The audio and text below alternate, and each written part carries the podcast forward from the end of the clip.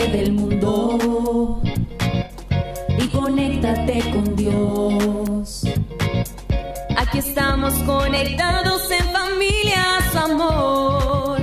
Conectados. Siendo luz para todos los hombres. Un saludo muy especial para todos nuestros queridos oyentes de Radio Católica Mundial. Nosotras somos las hermanas comunicadoras eucarísticas del Padre Celestial.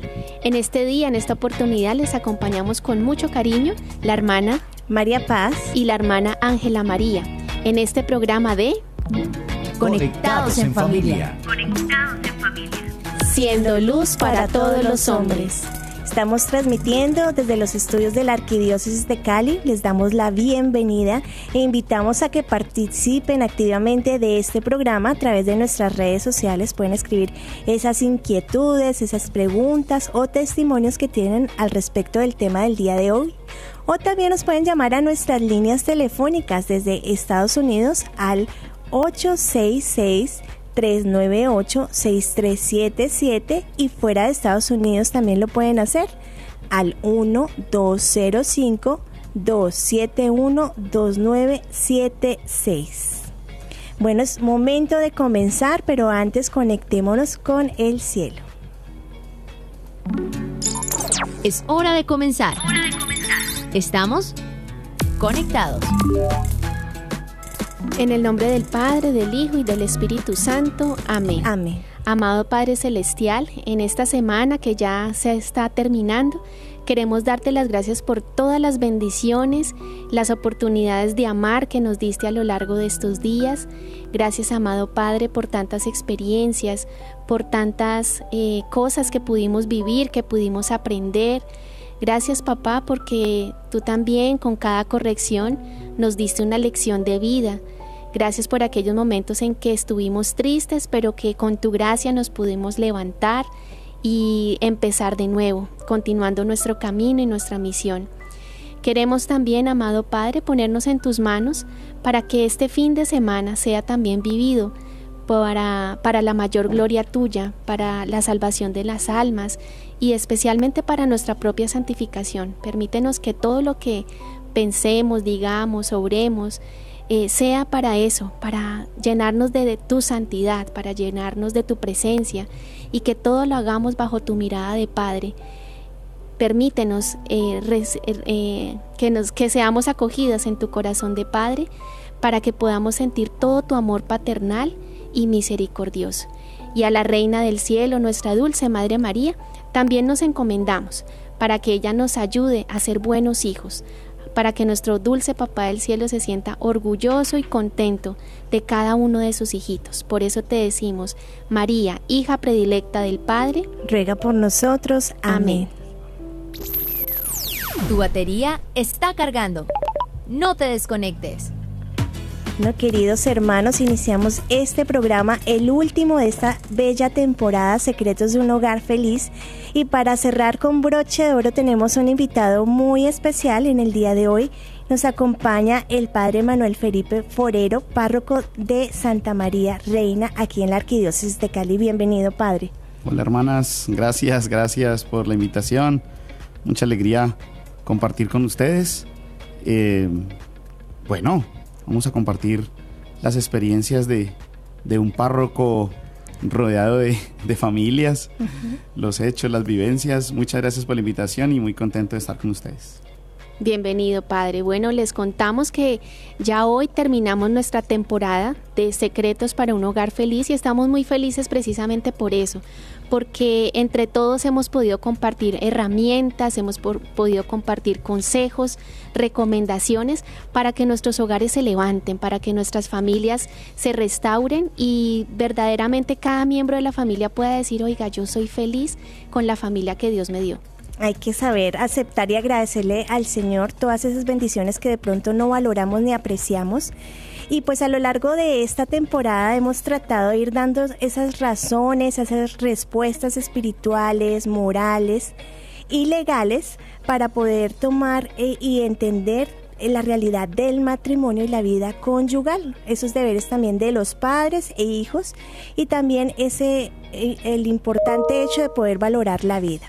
Así es, hermana María Paz. Y entonces en el tema de hoy, que es como les decía ya el tema final de esta temporada, se trata de familias en camino de santidad y esperamos ver desde la experiencia del padre, del padre Felipe como párroco precisamente que está todos los días rodeado de, familias, de niños, de parejas, pues eh, estos secretos y estas recomendaciones para que nuestra familia no solamente sea feliz, sino que vaya caminando en santidad, en fidelidad al Señor. Bueno, entonces el tema de hoy, familias en camino de santidad, vamos a ver primero la frase de nuestra espiritualidad. Conéctate con este pensamiento. Dios nos creó hombre y mujer y quiso que fuéramos a su imagen y semejanza. Dios es familia de amor. Es uno, pero es uno en tres personas distintas y un solo Dios verdadero. Bueno, esta frase de nuestra espiritualidad eh, nos recuerda eso, la, la, unidad y la Trinidad. Dios es uno, pero también es Dios es trino. Y precisamente esa Santísima Trinidad es familia de amor. Es un Dios que eh, refleja en lo más hondo de, de su ser el amor que tiene por nosotros y al crearnos pues precisamente ha querido que en cada uno de nosotros se refleje esa imagen, esa semejanza y que mm, cada uno de nosotros podamos en el Hijo ser hijos de Dios. Bueno, iniciemos entonces con las preguntas que son muchísimas, ¿no? Porque a lo largo de esta temporada que hemos tocado diferentes temas importantes sobre la familia y hemos abordado problemáticas también muy comunes en, en la familia, iniciemos entonces partiendo de esta frase que acabamos de escuchar. Eh, la primera pregunta sería, padre, ¿por qué se dice que la pareja eh, es una sola carne cuando en el momento del matrimonio? Bien, bueno, el proyecto de Dios, del proyecto del amor, eh, el proyecto de ser felices, el proyecto de, estar juntos, pues es un, solo plan, es un solo proyecto. Eh, dejan de ser, dejan de ser cada uno eh, con un plan diferente, dejan de ser cada uno con una visión diferente, dejan de ser cada uno con su individualismo y se proyectan ahora como una pareja, se proyectan ahora como, como un amor y dispuesto a sacrificar, dispuesto a compartir juntos, dispuestos a caminar juntos. No se pierde, no se pierde el ser propio de cada uno, no se pierde su libertad, no se pierde lo que, lo que cada uno es, pero lo pone en la mesa común, pero, pero lo pone junto al otro para construir juntos. Son dos en uno. Por ejemplo, mira que eh, en la práctica, ya en la realidad de la vida de las parejas, eh, cuando llegan circunstancias difíciles, tienen que ser los dos convertidos en una sola carne. Me explico. Tenemos problemas. Vamos a buscar solución vamos, los dos, a buscar la solución. Eh, tenemos que perdonarnos los dos, los dos buscamos el perdón. Tenemos que hacer cambios los dos, los dos vamos a cambiar buscando la mejor convivencia. Vamos a buscar ayuda, vamos los dos a buscar ayuda, la ayuda. Entonces son los dos siempre en unidad. dejamos de ser nos convertimos en, una sola carne en ese sentido. Es decir, nuestros proyectos se unifican y vamos a buscar entre los dos la salida, vamos a buscar entre los dos perdonarnos, vamos a buscar entre los dos una solución, vamos a buscar entre los dos una ayuda. Cuando eso se vive cada uno por su lado, comienzan los cansancios, comienzan los desgastes. Entonces yo siento que soy la que estoy dando todo, o yo siento que soy el que estoy buscando eh, yo siento que soy el que estoy tocando puertas para buscar soluciones, pero a ti te da lo mismo, pero, pero a ti como que no te importa, ah, porque no se está cumpliendo esa tarea divina de ser una sola carne, dos que buscan un solo objetivo y una sola misión. Wow. Gracias, Padre. Bueno, uno muchas veces escucha eh, de pronto que los matrimonios son difíciles, que los matrimonios es una cruz muy pesada y escucha de pronto uno más cosas negativas del matrimonio que las positivas. Desde su experiencia como párroco padre, eh, ¿cuáles usted cree que son esas alegrías y esos beneficios de la vida matrimonial? Facundo Cabral, Facundo Cabral eh, decía cada rato que es que el, el mal hace mucha bulla. Sí, Es, que es escandaloso. El mal, el mal es escandaloso. El, el- el mal como que el mal como que invierte mucho dinero en publicidad, ¿viste? sí, sí, el, el mal necesita vender y venderse. Mm, Y entonces eh, Facundo Cabral decía que, que una bomba, una explosión, pues, pues hace mucha bulla y causa mucho daño. Pues una mm, y que una caricia, pues eso no lo nota nadie, y que una palabra Wow. bonita no nota nadie, y que un beso, y que un servicio, y que un abrazo, pues que eso no provoca escándalo. Pero eso genera la vida, y eso llena la vida, y eso es lo que construye en la vida, eh, que el bien trabaja de otra manera, el bien no se publicita, eh, ni necesita de eso para, para vivir, el mal como que sí. wow, Eh, somos una... Somos una sociedad morbosa de todas maneras. Somos una sociedad morbosa donde la sangre es lo que vende, donde el escándalo es lo que vende y como que se necesita de eso. Es, decir, lo que tú estás diciendo con respecto a la familia, eso como que como que es un ambiente común no solamente entre la familia, es decir, pues eh, eh, vemos una noticia o leemos un notici- un periódico eh, y el que 95 97% de las noticias son de carácter que Sí, negativo. De carácter negativo. Eh, en un noticiero, pues el- se construye con base en noticias negativas. Mm. ¿Esa será la única realidad? No. Pues no. Pero el Señor trabaja de otra manera, el Señor, Sí. el Señor actúa de otra manera, el Señor actúa como el granito de mostaza, que es la más pequeña de todas las semillas. Sí. El Señor actúa como el próximo, el próximo domingo. ¿Ya fue una misa el domingo? Ah, no, faltan las parábolas del próximo domingo de, de- del tesoro que está escondido, a primera Sí. mano no se ve, de la perla que en medio del comercio pues no se ve que hay una de gran valor. Como que el Señor trabaja de otra manera. Ocultamente, silenciosamente. Sí, que yo a veces les decía, en estos días les pregunté eh, allí a mi comunidad parroquial, sí, creo que fue en una, una de la- de las homilías del domingo, por alguna, por alguna línea que trabajé, Ujú. les decía, eh, su papá y su mamá sacaron adelante su hogar con sacrificio, con esfuerzo, con amor, con madrugadas y con trasnochadas, infundiendo fe, infundiendo valores, infundiendo principios. Eh, ustedes recibieron muchísimo amor y fueron testigos de cuánto sacrificio cuesta conformar una familia, un hogar. Pero su papá y su mamá no tienen una novela de televisión dedicada a ellos. sí. No tienen una serie de televisión dedicada a Ujú. ellos. ¿no? La serie de televisión y las novelas de televisión, y de eso se- entonces hay una serie eh, del patrón del mal, de- del narco de, de- de turno, de la reina del sur, del señor de los cielos, y, de, y entonces las series y, y la novela, el programa de televisión, se le hace al bandido. Sí. Y tu papá y tu mamá no se merecen una serie de televisión. tú- ¿Acaso no son héroes tú- ellos? No son héroes ellos, Sí. no, no- Protagonistas. Pero es que así es este mundo, es un mundo Mm, morboso mm. que, que lo que vende es eh, tal vez lo, lo- lo dañino, es decir, eh, esta juventud está perdida y entonces los altísimos, que son una realidad, los altísimos índices de suicidio entre niños y jóvenes, no estamos diciendo que no sea una realidad. Ve, pero también, pero también hay cualquier cantidad de niños y de muchachos Mm. con una experiencia profundamente feliz de su vida, eh, en estudio, en, en emprendimiento, en echar para adelante un proyecto de vida. Sí. Pues eso no sale en la, en la Ujú, televisión. Eso es una, eso es una sección, eso es una sección muy pequeñita de, de nuestros medios de, de comunicación.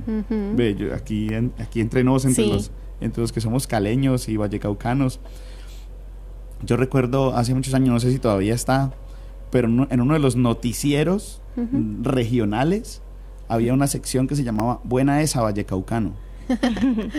y era la sección del noticiero para las noticias buenas. Ay, qué chévere. Una. Una seccioncita del noticiero para resaltar las acciones buenas. El resto del noticiero eran, el resto del noticiero eran malas noticias. Esa no es la realidad. Más que el Señor trabaja de otra manera. Bueno, padre, como estamos hablando de cómo formar o conformar esas familias santas, ¿cuál cree que sea la clave para que las familias puedan llegar a ese proceso de santidad? Y entonces hay que como que o explicar un poquito o entender un poquito lo de lo de la santidad, es decir, si la santidad si la santidad consiste en que hagas cosas extraordinarias y salido de lo normal y que y entonces el santo es aquel que ¿Puedo hablar como yo hablo aquí en la, el programa? Sí, sí. si el santo, abro comillas, es el que orina agua bendita, ah, pues entonces, eh, entonces eh, las familias van a tener que vivir unas experiencias, eh, no sé, supranormales para declararse santas. Ve, mira. Por ejemplo, a nosotros nos insisten en los retiros espirituales, en, esos espacios de, vida espiritual sacerdotal. ¿Dónde te haces santo tú como sacerdote? Tú te haces santo como sacerdote cumpliendo la tarea y la misión presbiteral. Tú te haces santo como sacerdote en el día a día de las visitas a las familias, de las visitas a los enfermos, de sacar tiempo para la gente, de la preparación de tu Eucaristía con amor, con pasión, con verdad, de, del ejercicio de tu ministerio en el día a día.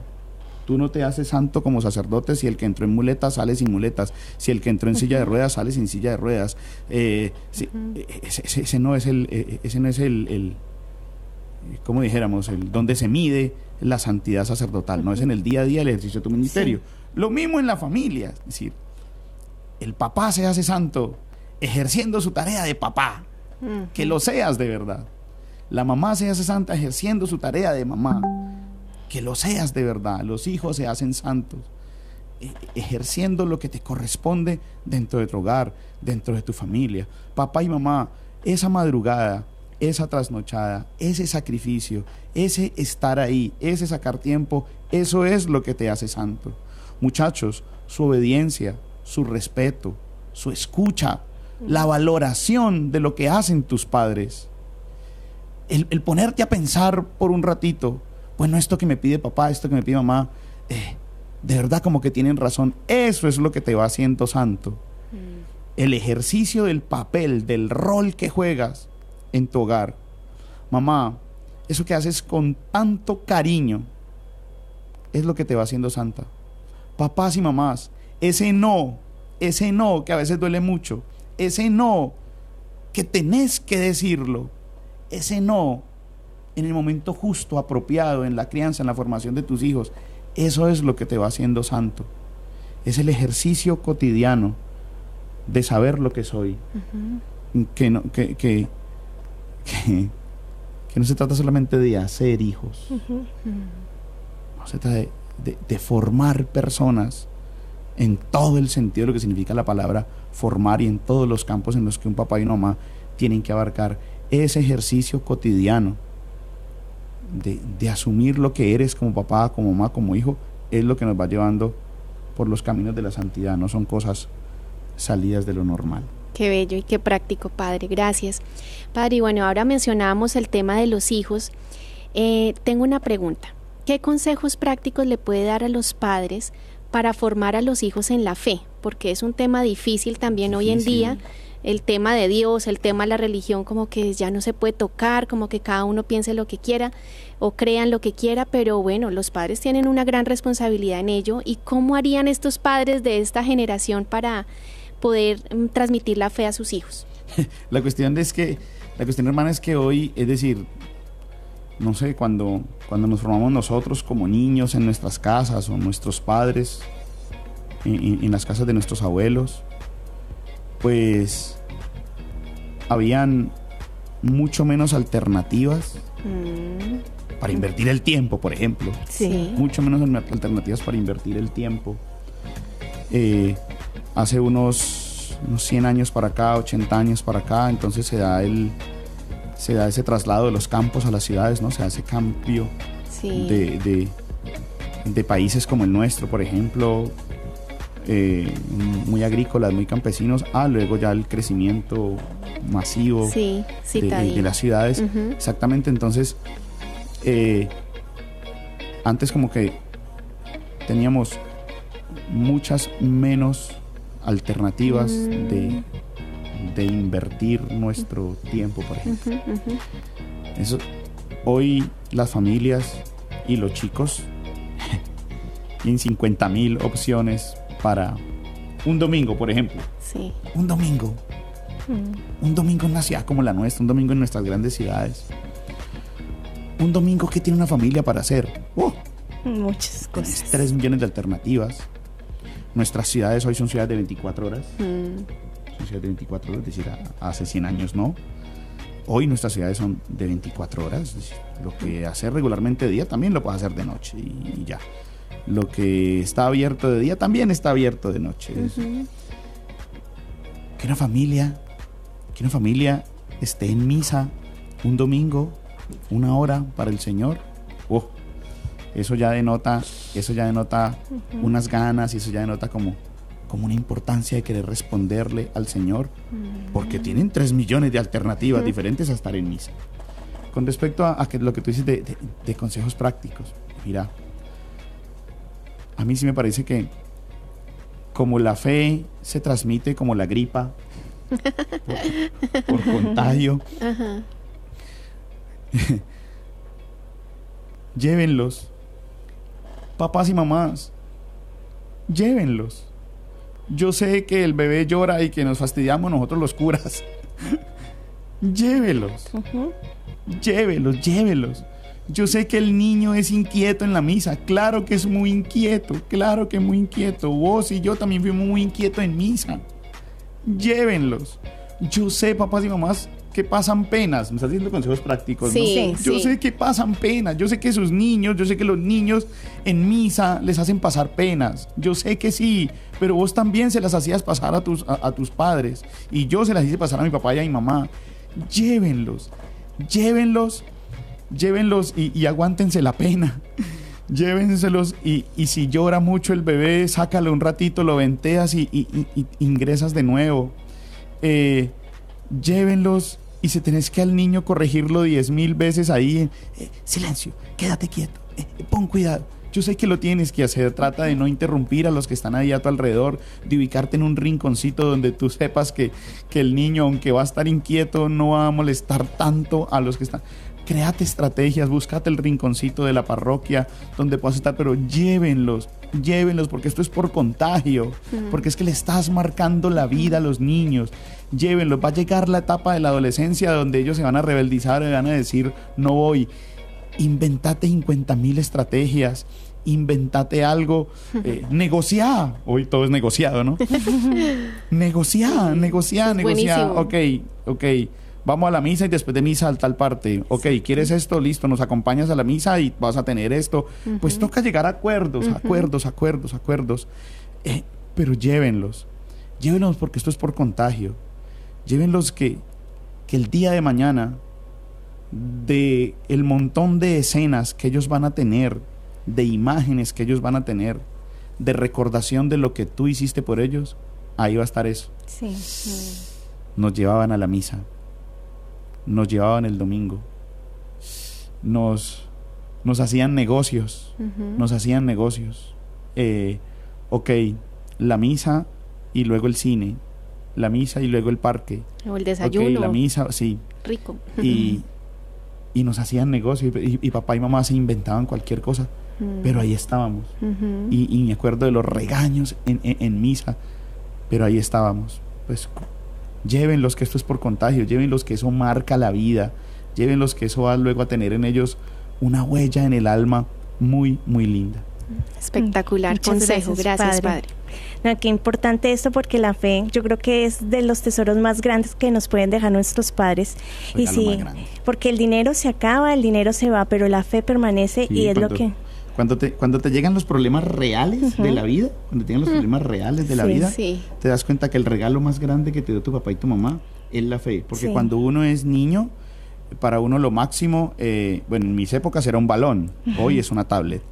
Entonces, cuando te das cuenta, o para, para mi hermana era la Barbie, ¿bien? Eh, cuando te das cuenta que sí, que de niño tú anhelabas tu Barbie, tu balón, eh, no sé, tu, tu, tu bicicleta, y te lo pudieron dar, oh, eso era una alegría enorme, claro que sí.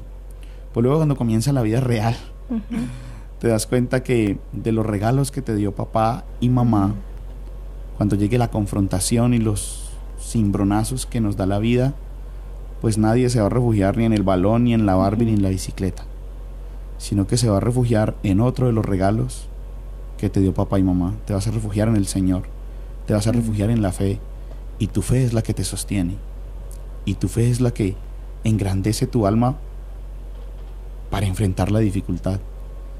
Y eso te lo sembró tu papá y tu mamá desde muy niño. Aunque anhelabas tu balón y tu Barbie, cuando llegue la realidad de la vida, el balón y la Barbie no te van a servir. Te va a servir la fe que sembraron tus padres. Muchas gracias, Padre. Bueno, quiero invitarlos en este momento a que pasemos a nuestra sección Viviendo el Hoy, diciendo, Padre, que todos, todos seamos una sola familia para gloria tuya. Conéctate con nuestra iglesia, Con la realidad del mundo. con nuestros hermanos Nuestros necesitados. hermanos necesitados. Conéctate con verdadera caridad fraterna. Caridad fraterna. Estamos en Viviendo el hoy. Conectados. Bueno, queridos hermanos, queremos invitarlos a que no sean tímidos, a que participen activamente de este programa a través de nuestras redes sociales, escribiendo sus aportes, sus testimonios, sus inquietudes o también, ¿por qué no?, llamando a nuestras líneas telefónicas desde Estados Unidos al 866-398-6377. Y para los que no se encuentran en Estados Unidos también tienen la oportunidad, pueden llamarnos al 1205 271 2976. Bueno, hermana Ángela, ¿qué nos quiere compartir en este Viviendo el Hoy? Bueno, traje la historia de un santo, ya que estamos hablando del tema de las familias, que eh, se llama San Bernardo de Claraval y que hizo parte pues de una familia noble, pero también de una familia santa. Bueno, resulta que su madre, la beata Alice de Montart, fue una mujer muy caritativa, entregada a la voluntad de Dios, formó en la fe cristiana a sus siete hijos y murió rezando el rosario. Su padre, el venerable Tesselino, le perdonó la vida a un caballero que le retó a duelo. El buen hombre quiso así inculcar a sus dos hijos mayores, el beato Gerardo y el beato Gui, la importancia de la misericordia. Sin embargo, todo proceso, camino a la santidad, tiene costos altos. Resulta que cuando San Bernardo manifestó a su familia el deseo de hacerse monje, encontró una fuerte oposición. A pesar de esto, el santo consiguió que las cosas cambiaran. No solo venció la oposición, oposición inicial, sino que terminó llevando consigo a sus cuatro hermanos mayores, Gerardo, Guy, Andrés y Bartolomé, todos ellos futuros beatos. Incluso se llevó también a uno de sus tíos y a 31 amigos, a 31 compañeros. Cuando Bernardo y sus hermanos dejaron la casa familiar, Nibardo, que era el hermano menor, otro que también sería beatificado después, les dijo, ay no, ¿cómo así? Usted, todos ustedes se van y me, va, me van a dejar acá, no, yo también me quiero ganar el cielo. Y se fue con ellos. Entonces, eh, bueno, esta historia termina cuando el padre Teselino de Bernardo ingresa también al monasterio de Citeaus. También hacemos alusión a que la esposa de Guy, o sea, uno de los hermanos de, de San Bernardo de Claraval, eh, se llamaba Isabel, ella también se hizo monja junto con sus dos hijas. La hermana del santo, la beata Umbelina, llegó a un mutuo acuerdo con su esposo, eh, Guy de Marci, de que ambos se consagrarían a Dios. Umbelina fue fundadora de varios conventos y su lema fue Amar es servir. Bernardo había sido quien desató el amor de Cristo en esta familia y la familia respondió con creces al llamado de Dios. Quiero darles unos datos curiosos de San Bernardo. Eh, se decía que él tenía una personalidad arrolladora porque era muy inteligente y tenía el don de la palabra, tenía un don de convencimiento impresionante. Es por eso que logró que casi toda su familia eh, se fuera de religiosa y también que 31 compañeros ingresaran con él al monasterio cisterciense. Se, se dice que en vida fundó más de 300 monasterios. y logró que más de 900 religiosos eh, se consagraran a Dios. Es impresionante. Impresionante. Él tenía, era muy alegre, ¿no? Súper optimista y además me impresiona porque entró a los 22 años al monasterio. Algo curioso es que le decían que las novias le tenían terror a él porque le llamaban el terror de los novios porque eh, convencía de las, novias. de las novias porque convencía a los jóvenes para que ingresaran a la vida religiosa. Es impresionante cómo un corazón encendido puede ser una hoguera impresionante y puede encender muchos corazones. Ejemplos de familias santas, ¿no? Así es. Y otro datico pequeño.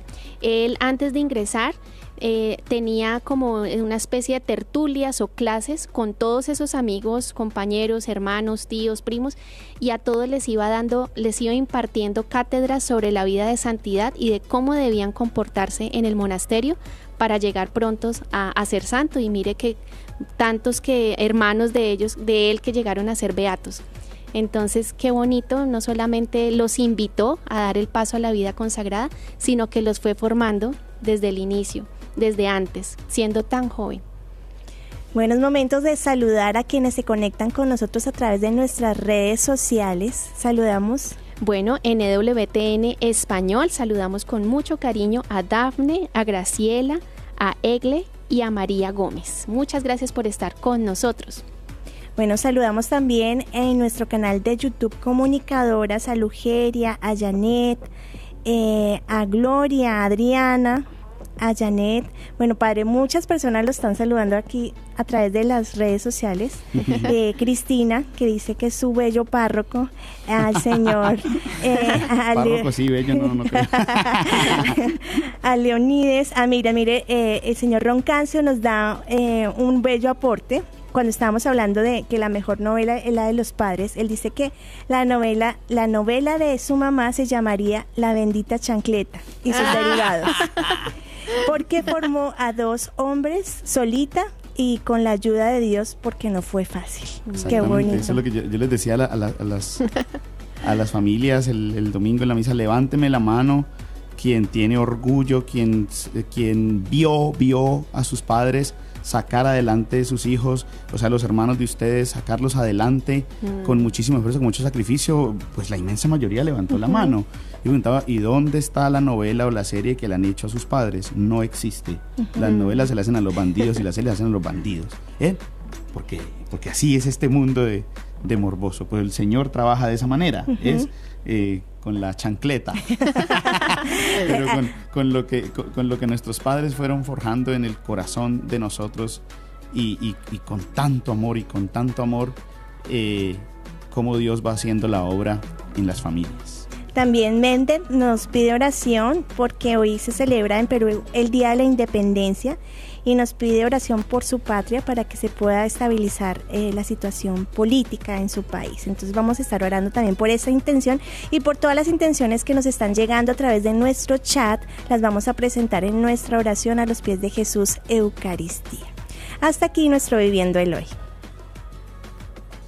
Hemos estado conectados con Dios.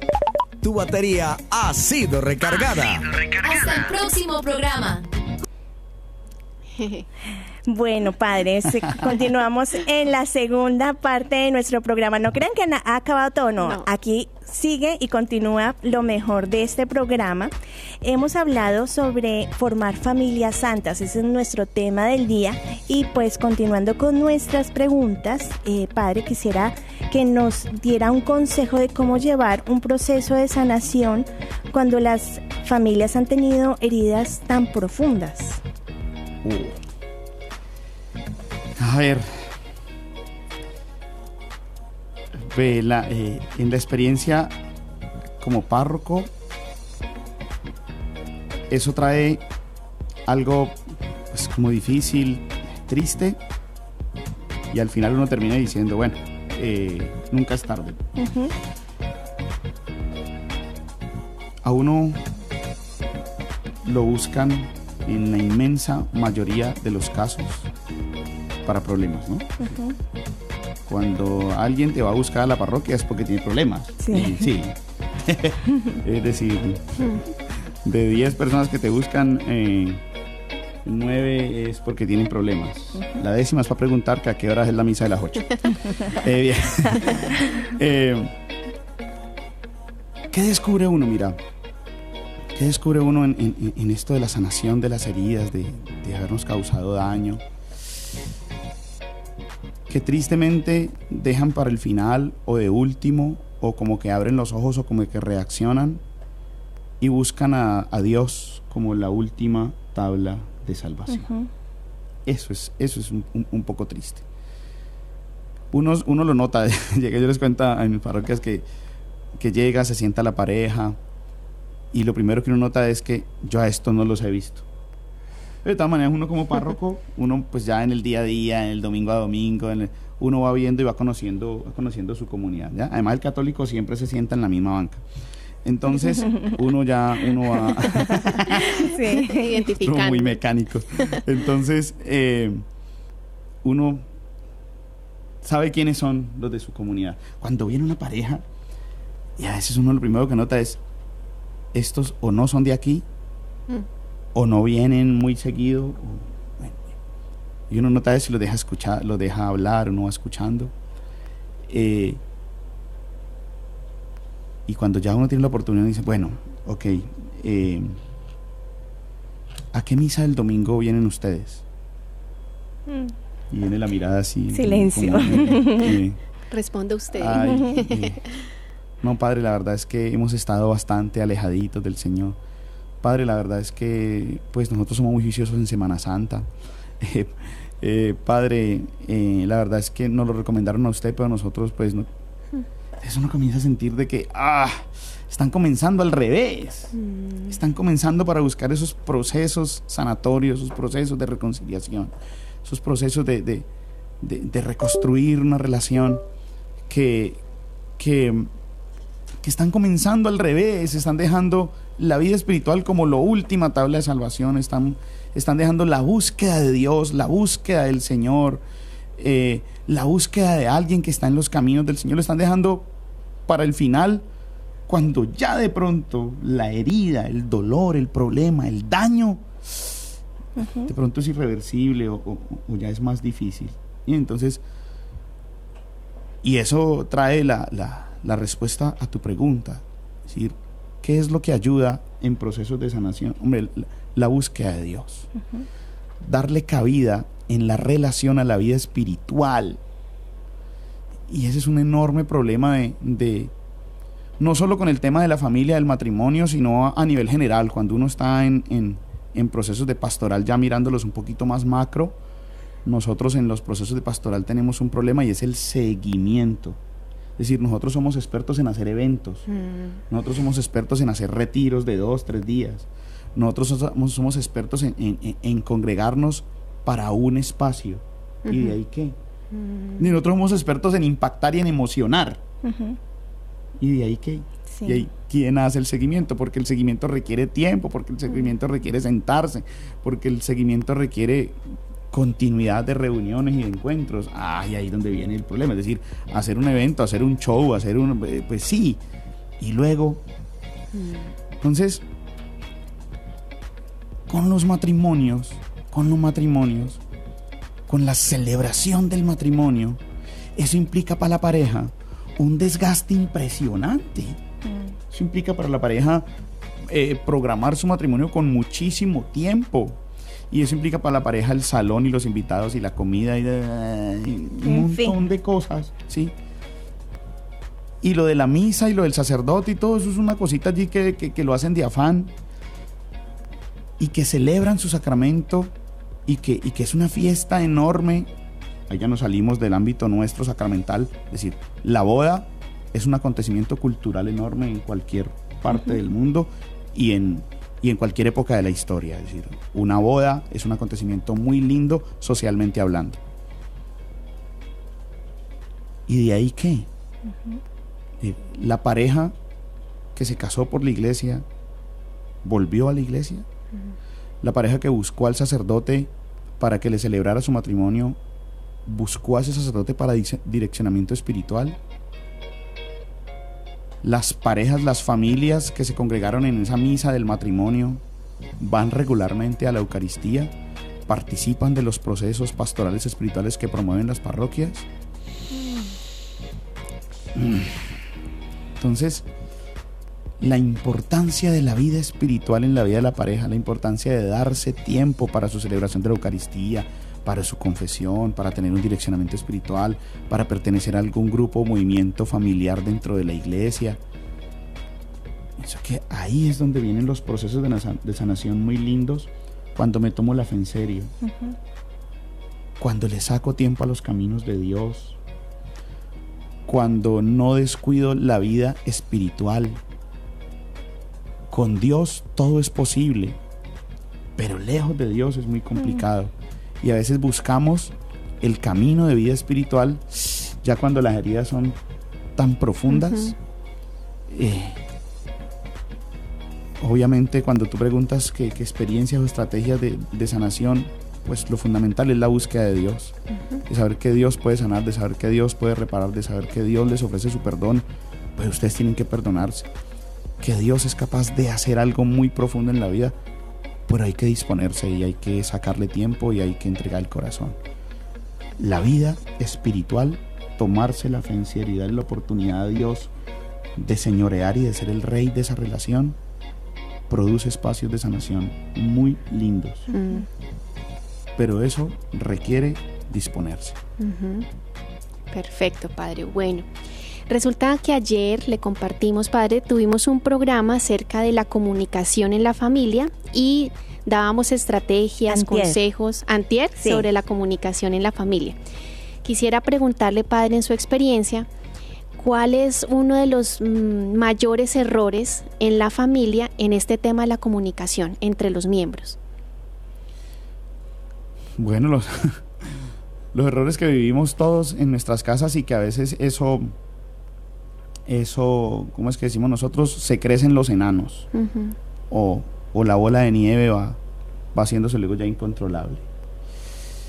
Eh, el no sacarnos tiempo, no sacarnos tiempo para, no sacarnos eh, tiempo de calidad, sabemos que pues de cantidad es muy complicado en nuestros días, pero le invertimos mucho tiempo, como que ganas, fuerza, pasión, a muchas otras cosas que son importantes mm, para nosotros como padres, como hijos, como hermanos, pero que en realidad tiempo de hogar y tiempo de familia eh, somos muy, muy tacaños en eso, es decir, Sí. estamos, estamos juntos en la casa, 7, 8, 9 de la noche, estamos todos en la casa, pero no estamos juntos como familia, es decir, mm, y mamá está tranquila porque el chico está en la habitación, porque la chica está en la habitación y porque ya estamos todos en la casa y estamos tranquilos. Pero cada uno está en su mundo. Cada uno está en su mundo. Bien. Eh, nosotros en, en- en mi hogar tenemos una estrategia como para estar un poquito juntos y es juguemos, mm, por ejemplo. qué Entonces, lindo. juguemos, saquemos X noche ¿verdad? y juguemos, juguemos parques, juguemos alguna cosa allí, juguemos y este- estemos juntos. Yo tengo el privilegio de vivir con, con mis padres. Eh, juguemos. Em, a veces, a veces dejamos que las cosas como que, como que se vuelvan normales. Sí. decir, Él es así. Es decir, yo soy más lineado y punto. Yo hablo así y punto. Y me Sí, aceptan así. Y no estamos dispuestos a trabajarle. Simplemente porque, Mm. porque yo soy así. Eh, yo no grito, lo que pasa es que yo hablo fuerte. Pero nos damos cuenta que, que eso termina afectando. Entonces mejor no decirte nada porque como, como te vas a poner de mal, geni- mal geniado, si te decimos algo, entonces mejor no decirte nada. Ujú. En, en- en- en las parejas comienza a crearse como ese stand-by, pero gigante. De- eh, mejor este tema no lo toquemos porque vamos a salir peleando. Pues tenemos que ver la estrategia para tocarlo sin salir peleando. Claro. Mejor, mejor yo no te digo esto porque te va a molestar. Pero si te parece importante, pues así te moleste, tenemos que crear estrategias. Claro. Y se van creando espacios de, de aislamiento con nuestros adolescentes.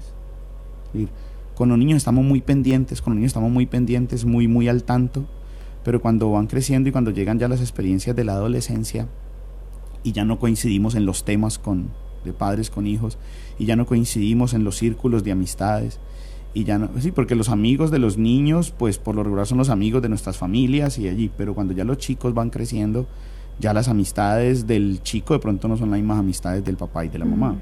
Entonces, eh, ya no vamos coincidiendo en los temas, ya no vamos coincidiendo en las amistades. Y entonces va creando como una distancia y cada uno en su mundo. Y cada uno en su mundo.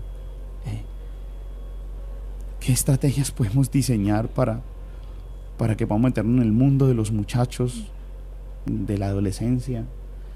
Y también nosotros como muchachos, pues nosotros, y también, y también los muchachos, también los muchachos, tienen que poner de su parte, y poner de su parte eh, en la comprensión de que sí, papá y mamá de otra época, sí, papá y mamá tienen otras experiencias, sí, papá. Pero papá y mamá también necesita un poquito de tu tiempo. al chico de 12, 13 años, que requiere, como que el centro y el ombligo del mundo es él. A ver, a ver, a ver. Y es que, así como tú requieres del tiempo, de las palabras, del consejo, de la compañía, de la comprensión de tus padres, tus padres también requieren de tu tiempo, tus padres también requieren de, que también le abras el corazón a ellos, así como el resto de tus 50 mil contactos conocen tu vida. Mm. A tus padres también les gustaría que, tú le contaras cómo te fue hoy en la escuela, por ejemplo. Eh, bueno, es como de parte y parte, ¿no? Es como de parte y parte. Pero, pero sí que hay muchas cosas que, que nos hacen daño y que dejamos pasar y que los enanos se van creciendo y que los silencios o los stand-by se van creciendo. El momento es ahora, entonces hay que empezar, si de pronto no se ha creado esos espacios, a, empezar a crear estrategias, como usted lo decía, padre. Bueno, la siguiente pregunta es para los, para aconsejar a los padres respecto al acompañamiento que pueden dar a sus hijos en, en ese discernimiento de su vocación, padre. ¿Qué consejos podríamos darles? La compañía es decir, que el papá y la mamá no se sorprendan de las elecciones que está haciendo su hijo, no se sorprendan de la toma de decisiones que están haciendo sus hijos, porque han estado allí, porque están ahí, porque acompañan, porque escuchan, porque, porque le gastan tiempo a sus hijos. Y, y cuando llegan esas épocas de la, de la toma de decisiones, pues papá y mamá ha acompañado. Siento que desde un papá y una mamá tienen que ser muy sabios como en estas dos cosas, ¿no? Como cuando suelto, cuando libero y cuando, cuando aprieto, cuando, cuando ajusto. Entonces, cuando llegan las tomas de decisiones, un chico que va a ingresar a la universidad, un chico que está pensando eh, alguna opción vocacional eh, laboral, en el caso nuestro, por ejemplo, una vocación hacia, hacia un compromiso en fe con el Señor.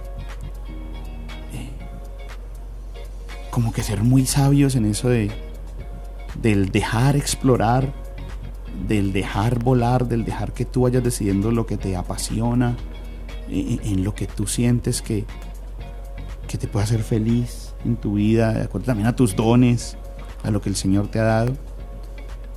O también muy sabios en, en el ajustar, también muy sabios en, decir que lo que tú estás eligiendo no sea por mera emoción.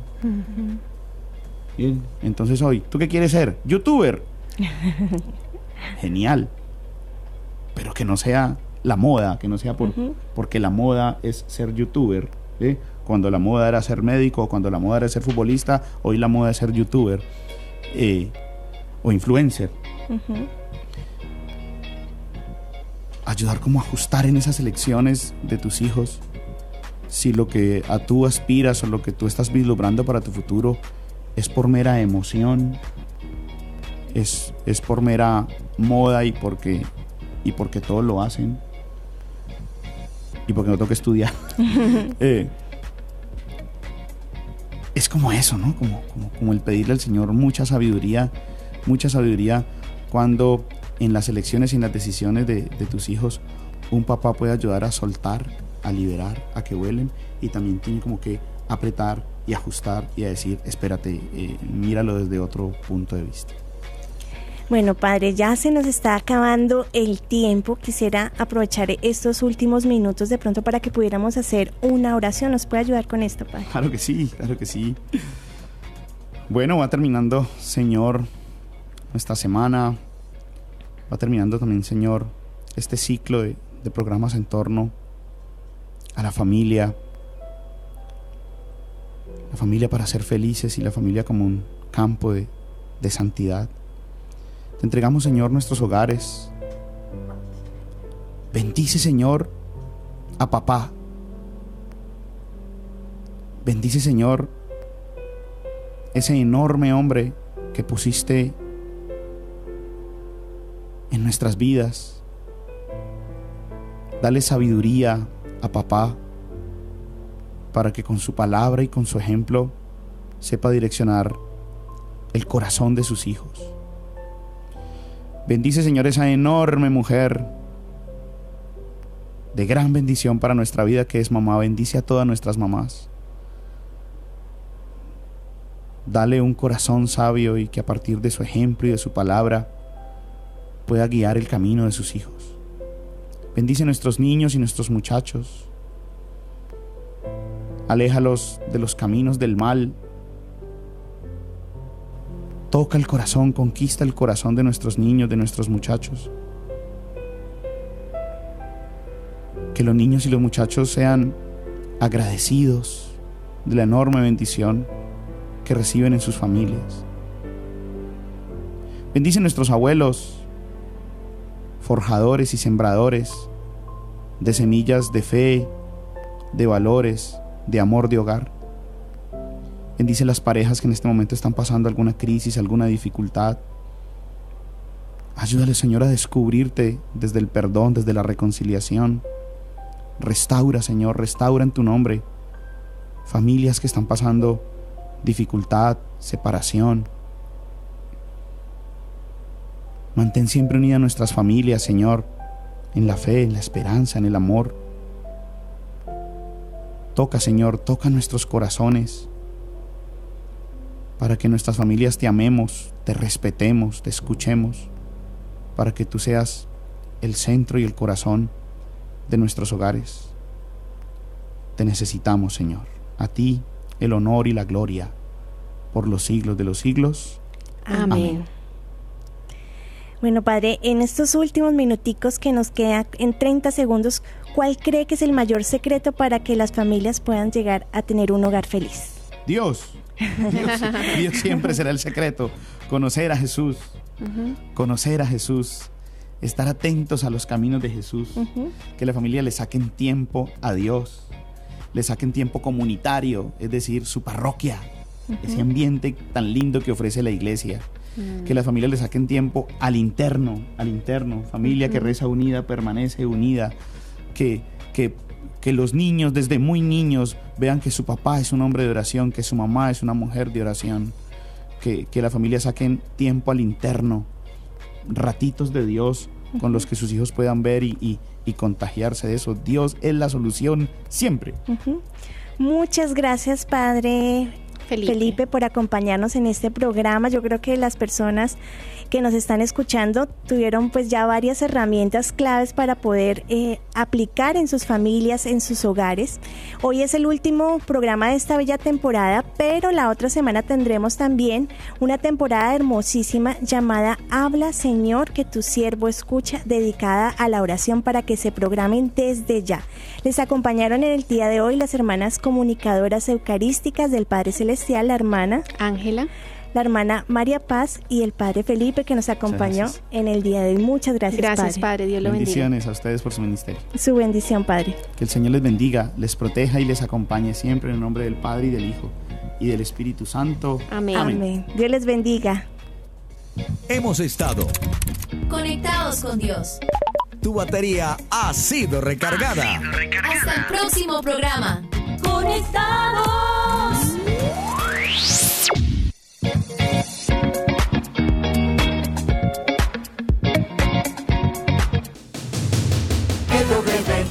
Amen.